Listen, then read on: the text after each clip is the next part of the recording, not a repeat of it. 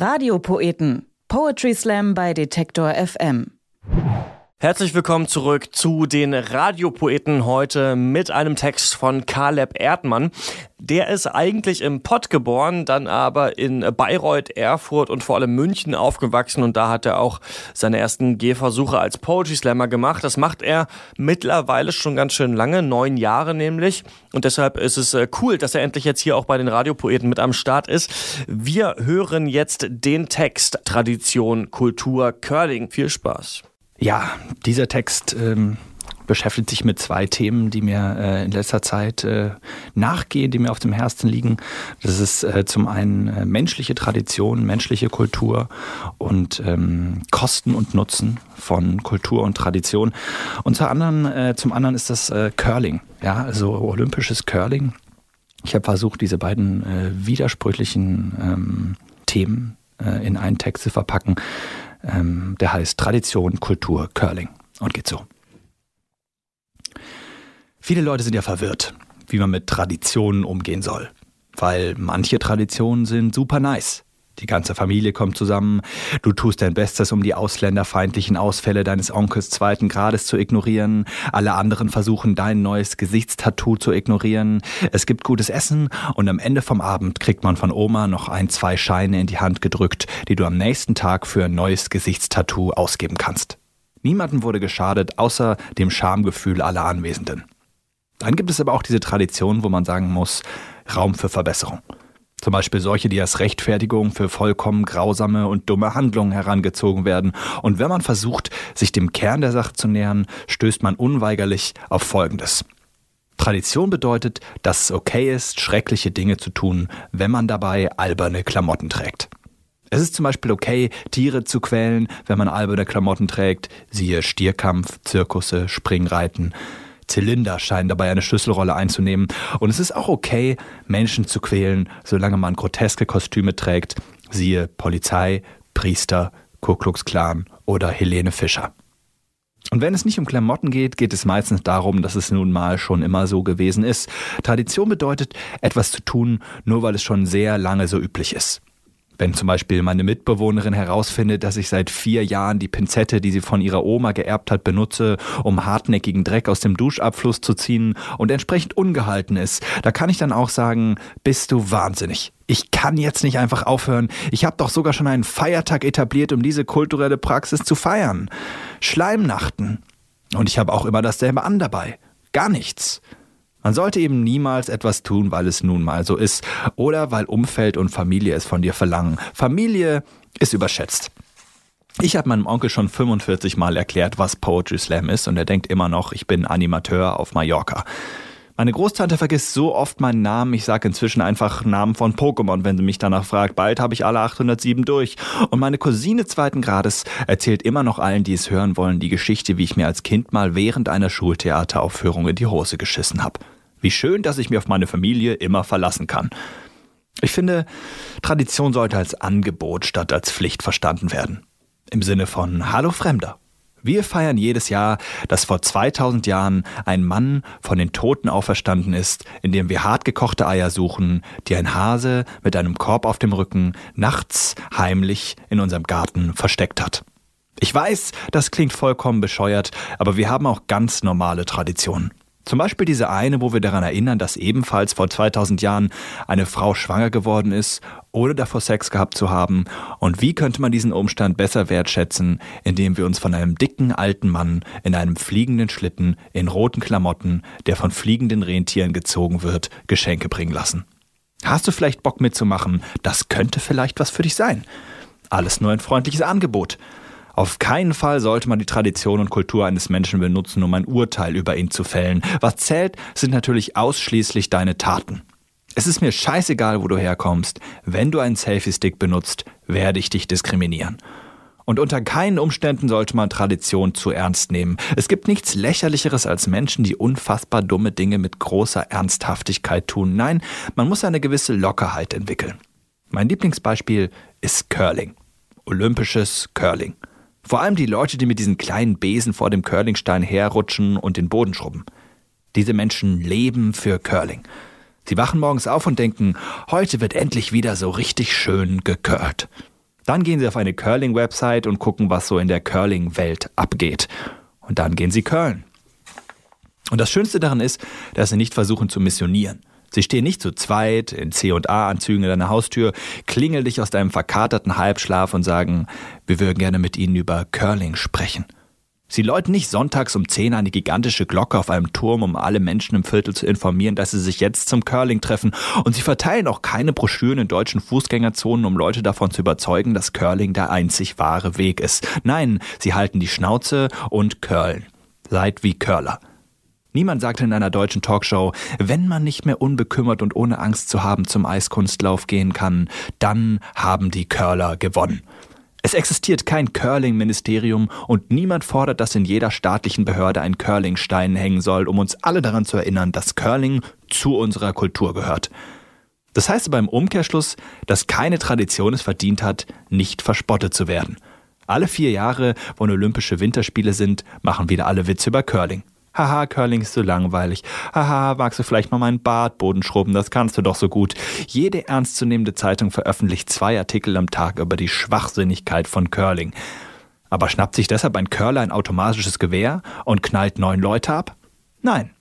Denn er weiß, alles, was passieren würde, wäre, dass Leute am nächsten Tag am Küchentisch zueinander sagen, der Täter war offensichtlich Curler. Der Täter war was? Curler. Das ist diese alberne Sportart, wo die Leute immer so rumschrubben. Ach so, ja. Naja, kein Wunder, dass er da durchgedreht ist. Seid wie Curler. Mit einer Ausnahme geht niemals Curl, denn Curling ist langweilig. In diesem Text geht es um äh, ein merkwürdiges, ja, merkwürdiges Phänomen, das man auf äh, Slambühnen ähm, ständig beobachtet. Und zwar äh, schreiben da Leute, Poetry Slammer, Texte ähm, darüber, dass die AfD scheiße ist. Und diese Texte ähm, lesen sie dann einer großen Gruppe von Menschen vor, die auch alle finden, dass die AfD scheiße ist. Und äh, wenn man das äh, geschätzte 25.000 Mal beobachtet hat, fragt man sich äh, irgendwann, ja, was ist denn damit eigentlich gewonnen? Ja, also wenn sich alle gegenseitig auf die Schulter klopfen und wer es damit bekämpft. Ähm, der Text äh, trägt den Titel 87 Prozent der Deutschen fressen keine kleinen Kinder. Danke dafür. Und er geht so. Die Wahrheit ist, ich habe keine Lust mehr über die AfD zu reden. Nicht, weil ich nicht glaube, dass sie ein Problem darstellt, im Gegenteil. Die AfD ist wie meine Matratze, ich habe keinen Bezug dazu. Aber ich habe einfach genug reißerische Skandalstories gehört, Geschichten über AfD-Mitglieder, die wahlweise heimlich in ihren Kellern Hakenkreuz, Teegeschirr sammeln oder SS-Totenkopf-Schlafanzüge tragen oder besoffen den Hitlergruß zeigen oder alles auf einmal. Bei einer Polizeibetriebsfeier. Und jedes Mal nach so einer Enthüllung tun alle wieder unglaublich überrascht. Die AfD erinnert mich an Culture Candela. Alle hassen Culture Candela, aber jedes Mal, wenn sie ein neues Album rausbringen, reden wieder alle drüber, als ob man's nicht langsam wüsste. Ja, ihr neuestes Album war so eine Katastrophe, es wundert mich, dass der IS sich nicht dazu bekannt hat. Genau wie zur AfD. Wäre doch witzig, wenn der IS jetzt sagen würde, hey Leute, das mit der AfD, das war alles nur ein Prank von uns. Allahu Akbar, Peace out, wir sind raus. Das Ergebnis der Bundestagswahl hat uns ja alle schockiert. Wer hätte jemals in seinen wildesten Träumen daran gedacht, dass es Nazis in Deutschland gibt? Dabei hätte man das vorher wissen können. Das ist wie wenn man in eine französische Komödie geht und dann in der Mitte merkt, wow, ich muss ja gar nicht lachen. Man hätte es vorher wissen können. Jetzt sitzt die AfD im Parlament und alle klopfen sich gegenseitig in den sozialen Netzwerken dafür auf die Schulter, dass sie das nicht cool finden. Es ist wie ein riesiger, unappetitlicher Schulterklopf-Gangbang. Gut gemacht, Leute. Aber leider gibt es keine Auszeichnung und keinen Orden dafür, kein Arschloch zu sein. Natürlich gönne ich jedem das gute Gefühl, das entsteht, wenn man sich klar positioniert. Ich kenne das. Ich war auch beim Wir sind mehr Konzert in Chemnitz. Ich habe Campinos künstliche Hüftgelenke quietschen gehört. Ich habe über die Köpfe von 50.000 Menschen hinweg zugehört, wie Maxim von KIZ kurz aufgehört hat, meine Mutter zu beleidigen, um uns mitzuteilen, dass man allen Menschen mit Respekt begegnen sollte. Und da beschlich mich schon der Eindruck, dass mit einer Bierflasche in der Hand ein Konzert angucken eine sehr bequeme und gefällige Form des Protests ist. Man könnte vielleicht so weit gehen zu sagen, dass keine Tätigkeit, die man mit einer Bierflasche in der Hand ausführen kann, wirklich riskant oder bedeutend ist. Man stelle sich vor, Willy Brandt setzt zu seinem historischen Kniefall im Warschauer Ghetto an, Aber vorher muss er noch seine Bierflasche abstellen. Ich meine, okay, 87 Prozent sind immerhin keine Nazis. 87 Prozent haben immerhin nicht die AfD gewählt. Mich für meinen Teil beruhigt das sehr. Am liebsten würde ich jeden einzelnen CSU-Wähler persönlich in den Arm nehmen. Toll, dass ihr euch so stark macht für die Demokratie, dass ihr ein Zeichen gesetzt habt, dass man mit menschenfeindlicher Hetze nirgendwo hinkommt in diesem Land, am wenigsten ins deutsche Parlament und schon gar nicht in den bayerischen Landtag. Nein, dafür braucht es nämlich Menschlichkeit. Oder Sarah Wagenknecht die Arbeit für Deutsche zuerst gefordert hat, bevor man sich um Zuwanderer kümmert, klar, aber immerhin hat sie nicht gesagt, man soll Geflüchtete an den Grenzen abknallen. Das sind so die kleinen Unterschiede. Das unterscheidet die menschlichen Demokraten mit dem warmen Herzen von den kinderfressenden Monstern der AfD. Das ist in etwa so, wenn man sagt, klar, hat man Sitznachbar im Zug die ganze Fahrt lang Frikadellen mit Tzatziki gegessen. Aber immerhin hat er sich nicht in die Hose geschissen. So viel Doppelmoral. Ich habe einfach keine Lust mehr darüber zu reden, darüber nachzudenken. Und jetzt sagen CDU und CSU ja dankenswerterweise ganz frei heraus, man sei zu sehr in die Mitte gerückt. Man müsse die rechte Flanke schließen. Man bekämpft das Nazi-Problem also nicht, indem man Nazis bekämpft, was relativ naheliegend wäre, sondern indem man selber zum Nazi wird. Das ist eigentlich ein cooles Konzept und lässt sich auf eine Menge Felder übertragen. Ich habe zum Beispiel kein Problem mit Junggesellenabschieden im öffentlichen Raum mehr, seit ich ständig eine Flasche Fürst Uranov Wodka bei mir führe. Und sobald so eine Männerhorde auftaucht, trinke ich die Flasche in einem Zug aus und misch mich unter das Volk. Zack. Problem gelöst. Frei nach dem Motto, if you can't stop the Junggesellenabschied, become the Junggesellenabschied. Wie komisch es ist, wenn man sich von etwas distanziert, um dann zu sagen, man müsste eigentlich selbst so sein. Das ist wie dieser unangenehme Moment, wenn man sich auf der Straße von jemandem verabschiedet, aber dann muss man in dieselbe Richtung.